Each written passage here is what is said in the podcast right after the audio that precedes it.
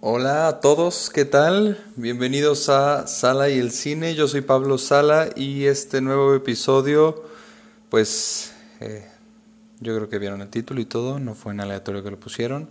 Vamos a hablar de el nuevo Snyder Cut eh, de la Liga de la Justicia. Este tema es ah, muy interesante, nos estamos tomando un break de los Oscars para hablar de esto, o sea, es, es, es fuerte.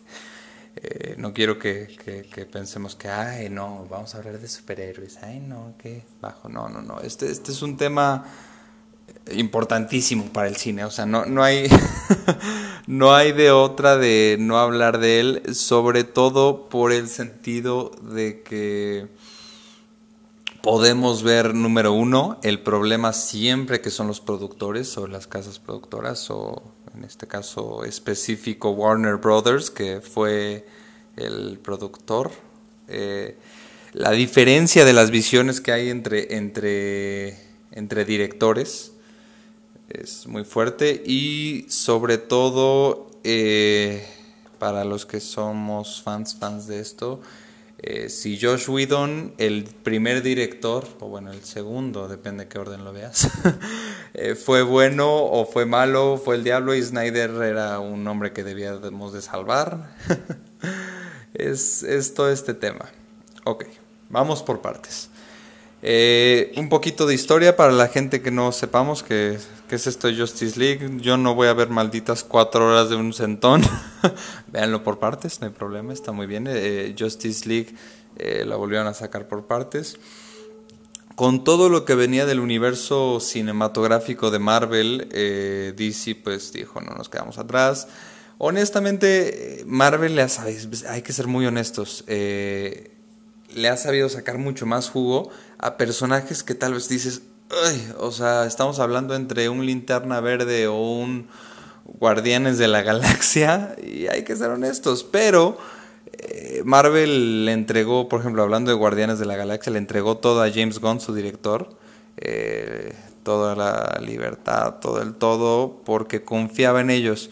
Lo que pasó al principio con Zack Snyder es que Warner Brothers, pues obviamente venía en la carrera tarde, en la carrera de hacer universos cinematográficos. Y entró con mucho miedo. Mira, quiero que haya muchas bromas, quiero que haya muchos chistes, quiero que... O sea, y esto es real. Dice, quiero que dure dos horas, no te vas a pasar de dos horas, bla, bla, bla. Y entonces dices, ay, a ver, son un montón de órdenes para una película tan grande como la Liga de la Justicia. Eh, imagínense que es el equivalente a cuando salió la primera de Avengers, con la diferencia de que no había un marco de referencia de ese tamaño. Entonces, esto es muy difícil. Zack Snyder tiene muchos problemas, así entre ideas que quiere meter, que sí, que no. Eh, reniega mucho, hay muchas entrevistas donde reniega mucho eh, indirectamente que dice, pues yo me dijeron que no grabara ciertas cosas y me valió que eso y aún así fui y las grabé y gracias al Dios porque pues es lo que utilizamos ahorita en el Snyder Cut.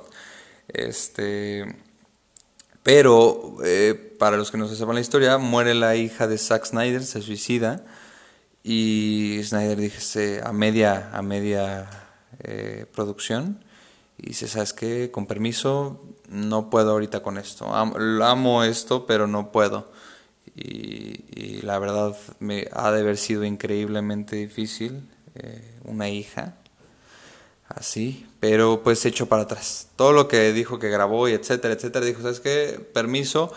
Y pues eh, no vamos a hablar demasiado de Josh Whedon o de lo que yo opino de él, como Pelele que se dejó mangonear por Warner Brothers. Agarró Warner Brothers a su Pelele.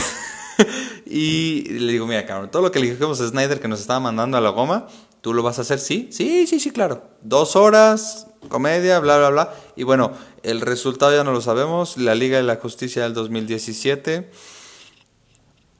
Opiniones hay, ¿no? De más. Eh, vemos que no es un éxito por completo. Tenemos a la par que estamos con todo el rollo de Marvel. De o sea, aparte entraron a mi opinión, y esto ya es culpa de los productores, entraron en un momento súper eh, delicado. Eh, así como hablamos de cuando entras para los, la época de premios, aquí igual cuando entras, cuando estás Marvel haciendo la culminación de sus 10 y más años de de, de universo expandido con Infinity War y aparte una mercadotecnia muy buena manejada y tú empiezas a introducirte con tu primera película de unión de superhéroes que es la Liga de la Justicia y dices, ay, ok, eso no es culpa de Whedon ni de nadie, número uno. Eh, número dos, eh, tenemos que todo este problema eh, se pudo haber evitado por parte de los productores si no hubieran metido todo lo que les digo, pero bueno, tenían el material incluso de Zack Snyder ahí, no lo quisieron editar, aunque Snyder no estaba ni siquiera metido. No, dijeron que no. La necedad les ganó y hay que captar aquí algo muy importante del cine que no lo digo como algo negativo, lo digo como algo real, como cualquier cosa a la que cualquier persona se dedica, eh, es un negocio. Hay que sacarle dinero, hay que hacer la mayor rentabilidad que se pueda, pero por eso mismo es mi gran crítica también que no, no vieron, no vieron la rentabilidad que demostrada hoy en día del Snyder Cut, de todo el material que les había dado. Entonces, este fue una mala decisión de negocios. Ahora tenemos que, pues, el, eh, la gente lo pide, la gente lo clama, eh, y eh, es una presión a la cual se dieron viendo el resultado buena. Hay que, hay que ver que también hubo muchos fans, y esto va, tal vez es en todos lados, ¿no? Muchos fans que fueron tóxicos, que fueron, ay no, es que vamos a matar a Whedon, y, o sea, digo, lo estoy diciendo leve, pero sí les llegaron amenazas de fuerte, o sea, entonces, aquí es un punto muy delicado y creo que vieron al final la rentabilidad del negocio. Eh, no del todo, porque al final eh, el universo nuevo que creó Snyder, bueno, el universo que iba a crear Snyder, que vimos con esta nueva película, eh, lo sacaron, lo amamos y aún así a la fecha que se está grabando este podcast, Warner Brothers dijo, pues qué bueno, porque es lo último que van a tener. Hasta ahorita estoy cuidándome de no dar spoilers por si no la han visto. En un momento más voy a dar. Pero bueno, eh, empecemos con la peli. La peli es un caso de estudio muy padre porque eh, hay muchas escenas pues, que no se grabaron. Aparte de lo que hablamos de las diferentes visiones de, de, los directores, que creo que eso es muy clara. Eh, hablando en cuanto a historia, en cuanto a qué tanto tiempo le damos a Cyborg, qué tanto tiempo le damos a, le da uno a, uno a cada, una, cada uno de sus personajes, qué colores usamos en la batalla final, por ejemplo, bla, bla, bla, bla, que eh, Snyder, a ver, eh, algo que sí es cierto, eh, Snyder tuvo toda la facilidad y toda la apertura de los productores que le dijeron, bueno, órale, usa el tiempo que se te pegue la gana, o sea, si quieres hacerlo de 15 horas, hazlo de 15 horas, órale, dale. Y este, Snyder dijo, no, pues cuatro me quedan bien. Y, creo, que es tiempo suficiente. A Whedon lo limitaron al primer director. Pero aún así, es mucha narrativa que puedes meter o no meter, ¿no? Whedon también por eso tuvo que cambiar la historia, porque al sacrificar tantas cosas, de tanto tiempo que le redujeron, dijo, pues es que me conviene, em, va a salir peor de lo que salió. Dice, la película sin nada lo recorto y lo recorto y no le cambio la historia, le voy a cambiar la historia, discúlpenme. Entonces, este fue un problema. Ahora, el tema que vamos, ahora sí, de verdad, se los prometo que ya vamos a hablar de esta parte de cine técnico, para que lo entendamos mejor, lo, lo platiqué con un amigo cuando lo vi, me dice, es que no entiendo por qué debe de salir uno, o sea, digo, la, me dice, la voy a ver, pero ¿qué onda? O sea, ¿por qué sale otro? Le digo, todo este tema que platicamos y la edición es muy importante al momento de eh, crear una película. Captemos que eh, sabemos que se escribe la película por el guionista, se produce por los productores, valga la redundancia, eh, y se dirige, aquí viene la parte muy bonita, se dirige no solo por el director, sino por el editor. ¿Y por qué digo esto? Porque el director está en preproducción, cómo se escribe, qué vamos a hacer, cómo lo vamos a presupuestar, etcétera, etcétera, etcétera. Eh, qué vestuarios vamos a elegir, qué sets, qué locaciones, qué bla, bla, bla. Él lo lleva a cabo, todo esto lo planeado. Y ya que tenemos todos esos pedazos de película, eh, el editor es el segundo director porque muchos consejos de cine son, ¿sabes qué? Si ya estuviste involucrado, ya estás hasta la madre de tu película. O tal vez no, pero como sea, estás viciado de tu película, eh, date una chance para que ya todo lo que hiciste, eh, alguien más lo edite, alguien más le dé ese sentido y, claro que, digo, ya aquí varía de director a director qué tan cerca quieren trabajar. Martin Scorsese ha trabajado años con su misma editora. Eh, algunos cambian, algunos los mismos los editan hablándoles ya de otros directores. También Alfonso Cuarón casi siempre edita sus películas. Eh, le gusta, es bueno, etcétera, etcétera. Eh, depende del conocimiento técnico también. Pero a lo que voy es que la recomendación general es no editarla. Eh, y aquí la edición podemos decir que también vino como que unos años después, entonces la editó y entonces un rollo. Pero para que me entiendas, entiendan qué importante es la edición, aunque muchas escenas fueron las mismas usadas, eh, muchas fueron nuevas, pero eh, no sé si ya la vieron, muchas son idénticas. Hitchcock, un gran director de los años 50, 60 que creó el género del, del suspenso, eh, define la edición, y esto desde, digo ya, brillándonos más atrás, este, Sergei Eisenstein, los primeros que empezaron a editar en los años 20, eh, eh, pero sobre todo Hitchcock lo definía, dice, ¿cuál es la magia de mis películas? Estamos viendo a un hombre y se ponía una foto de él, ¿no?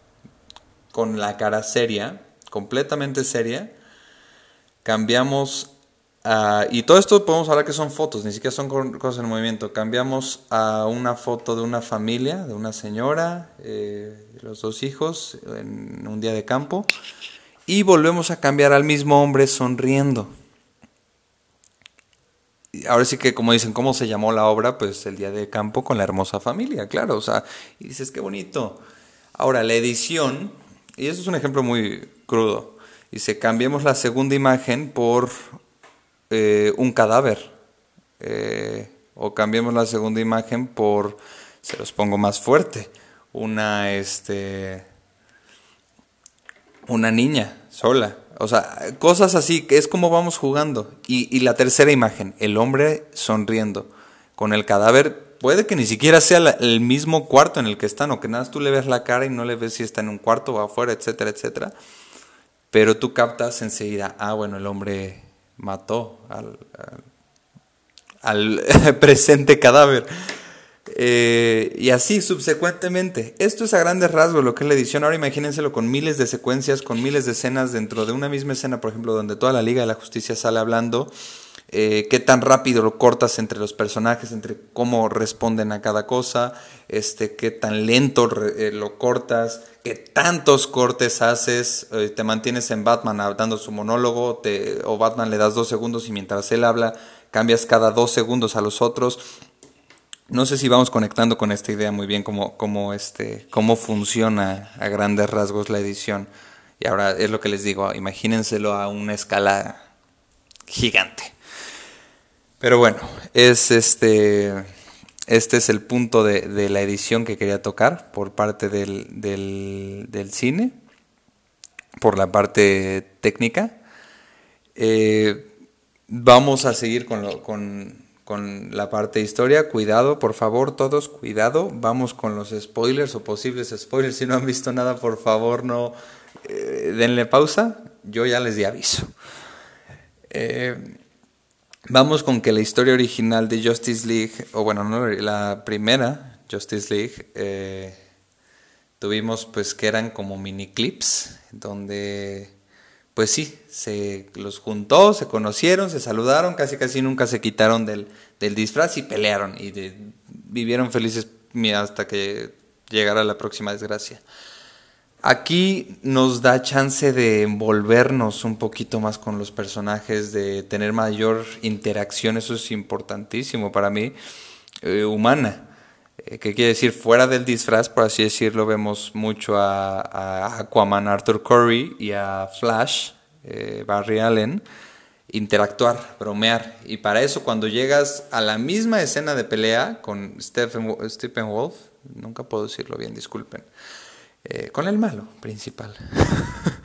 Eh, cuando los ves interactuando juntos, ah, no, y no solo ellos dos, a, Aquaman con Batman, a Batman con la Mujer Maravilla, vaya, eh, cambia el contexto, aunque sean los mismos golpes. Número dos, y este ya es el, yendo por la misma línea, Cyborg, por ejemplo, tiene una línea argumental mucho más individual, pero vemos cómo se, vamos, se van transformando. O sea, si, si tomamos fotos únicas de Cyborg en cada media hora, yo creo, eh, vemos un personaje diferente y quiero que veamos cómo, sin pasar por toda la transición entre esas medias horas, cómo hicieron el salto, o sea, entre, entre esos, esos diferentes cyborgs. Eh, es, es, muy padre. Eh, dándole una dimensión, ah, le dieron varios niveles. Eh, y cuando hablamos de cuando un, un personaje tiene varios niveles o varias capas o funciona pues, de varias formas, Cyborg es un hijo, es un estudiante o chavo, es eh, después un, un, fenómeno, es un héroe, es un este es un spoiler, es un salvador que eh, junta las cajas, que es el único que puede, que tiene que cargar con ese peso. Eh, es, diferentes personas. Eh, y este, cuando les digan es que tiene diferentes niveles o algo así, o crea un personaje de varias dimensiones, no se refiere a que viaje a través del tiempo, se refiere a esto, o sea, Cyborg, y lo podemos entender perfectamente con estos héroes. Los otros no cambian tanto, tienen viajes diferentes, pero en cuanto a personajes, Cyborg es muy importante de, de, hablar, eh, de hablar de él de esa manera. Eh, ¿Qué es lo que te iba a eh, lo que les iba a decir, perdón? Estoy platicando en directo si me están escuchando solos. aquí viene la parte ñoña ya, ya un poquito más. y viene un poquito la discusión también que me, que me pidieron y he tenido siempre con un primo de Marvel o DC, Marvel o DC. Y este. Y él me dice, no, bueno, yo estoy hablando de las películas. Otro amigo me dice, no, es que los cómics también. Este, miren, vamos a hablar únicamente a lo que nos truje Chencha, que es esto. Eh, opinión. Eh, Justice League con el Snyderverse le puede hacer una muy dura campaña. No voy a decir que ya le ganó, pero le puede hacer una durísima campaña de tal vez hasta ganarle a Marvel. Y sobre todo porque Marvel ahorita está en un tiempo de reposo, quiera o no, saque WandaVision, saque sus series que saque, está en un tiempo de reposo. Y DC debe de aprovechar ese momentum, ese empuje, ese vuelo que ya lleva. Eh, ¿Por qué? Porque mete todos los elementos que, digo, yo no conozco tanto de DC, sé de DC, eh, no conozco tanto como otros, después me complementan, pero mete los elementos que desde hace mucho estamos pidiendo, o sea, la, ecuación anti, antivida, eh, los viajes en el tiempo bien estructurados de Flash, este, por el amor de Dios, nos dio a Martian Man, Manhunter, o sea, que es un gran, gran personaje que no lo valoran lo suficiente y ahí hubo un atisbo de linterna verde, o sea, lo que quisieron hacer con la versión anterior es decir, no, miren, los vamos a dosificar para que aprendan y poquito a poquito los saquemos. Y cuando en realidad, eh, sobre todo los fans de cómics, en ese sentido somos muy atascados, decimos, dame, o sea, dame todo y después dame más. Entonces, eh, esta fue la prueba perfecta. De eso no he encontrado ni un solo fan que me diga, sabes que estuvo mala, no me voy, aguanto las cuatro horas, etcétera, etcétera. O sea, todo el mundo quiere ver más. Y lo que hicieron en la primera fue decir, no, vamos a, no vamos a sacar Darkseid, por ejemplo, porque pues es para después. Y no vamos a sacar esto porque es para después. Y lo de Nightmare, por ejemplo, la parte que todos salen muertos y Superman es malo. Y esto es súper spoiler, perdón si ya llegaron hasta acá, pero yo les avisé. Este... nos da apertura para más. aquí con el Nightmare eh, nos dicen, te dimos todo y aún así tenemos más por darte. Y, por el amor de Dios reivindican a un Joker de Jared Leto que por eso tuvimos a Joaquín Phoenix, porque seguíamos vomitando del, que, del que hubo. Entonces nos dio con Nightmare nos dio una historia mínimo para unos 10 años. De la que Infinity War eh, no teníamos idea, pero hablemos lo mismo. Era, era otro, otro contexto, otro, este, otro tipo de, de manejo. Entonces, eh, estos son como los grandes rasgos. Hay mucho más detalles que podemos meternos. Eh, creo que vale la pena meternos, pero están pesados. Ya hablamos de ciertas escenas en específico, de ciertas cosas, cómo las mantuvieron igual, entre comillas. Eh, cómo la diferencia fue sutil. Eh, quiero que, bueno, hay muchos fans que van a verla, yo no, pero hay muchos que van a verla varias veces. Este, quiero que vean las diferencias eh, de esas escenas que son las mismas, pero no lo son.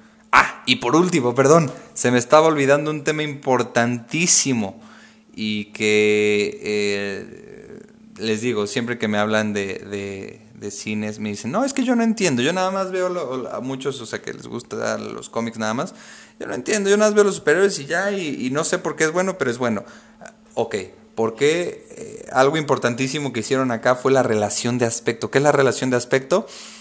Eh, si la pantalla es cuadradita o es más rectangular o es más ancha o es más eh, como cuando vamos a IMAX. Íbamos en tiempos de que íbamos al cine, íbamos a ver un IMAX. Lo mismo. la relación de aspecto, si la vemos, está un poquito más cuadrada, por así decirlo, entre comillas. Eh, esto, y, creo que nos sentimos todos diferentes al ver esto. Esto da una, un aspecto más solemne cuando tenemos eh, más rectangular, por así decirlo, tenemos más espacio de trabajar, tenemos más elementos que metemos. Aquí, como hablamos, se trató mucho de los personajes, del desarrollo de los personajes. Y esta relación, ah, por tonto que parezca, pero es cierto, eh, te, te centra te reduce el espacio y te dice, ok, vamos a ver a Cyborg ahorita. Eh, menos cosas con las que distraerte a los lados. Vamos a ver a Flash, vamos a ver, y digo, meten mucha acción a lo largo, pero hasta en las escenas de pelea, vamos a ver cómo el puño de la Mujer Maravilla le da en la mandíbula al malo y, y crean o no, esto le da un enfoque diferente a, a este, a la película. Y bueno, pues eh, creo que eso es todo. Les digo, puedo extenderme mucho más, pero no es justo ni para ustedes que tienen que ir ahorita al trabajo o a dormirse o a donde sea. Y, este, y pues si les gusta este, podemos hacer otro con, con todo gusto, otro capítulo. Pero eso fue hasta, hasta el momento todo lo que tenemos de opinión de el Snyderverse eh, y de cómo se manejan las casas productoras. Entonces, espero les haya gustado. Ya saben, si tienen dudas, díganmelas, reclámenme. Sabes que estás muy menso, sabes que este, estoy seguro que este primo me va a reclamar de por qué eh, eh, valoré más al, al, universo de DC ahorita que al de Marvel. Díganmelo, aviéntenlo, lo opinamos, ya saben, con, con todo gusto. Eh, porque de eso siempre se trata el cine. Se trata de, ahorita que esta no pudimos verlo todos en el cine juntos se trata de salir, hablarlo, discutirlo, porque el cine eh, no termina cuando los créditos pasan, sino el cine termina cuando dejamos de hablar de la película. Entonces, espero les haya gustado. Esto es Sala y el Cine. Soy Pablo Sala y nos estamos escuchando a la siguiente.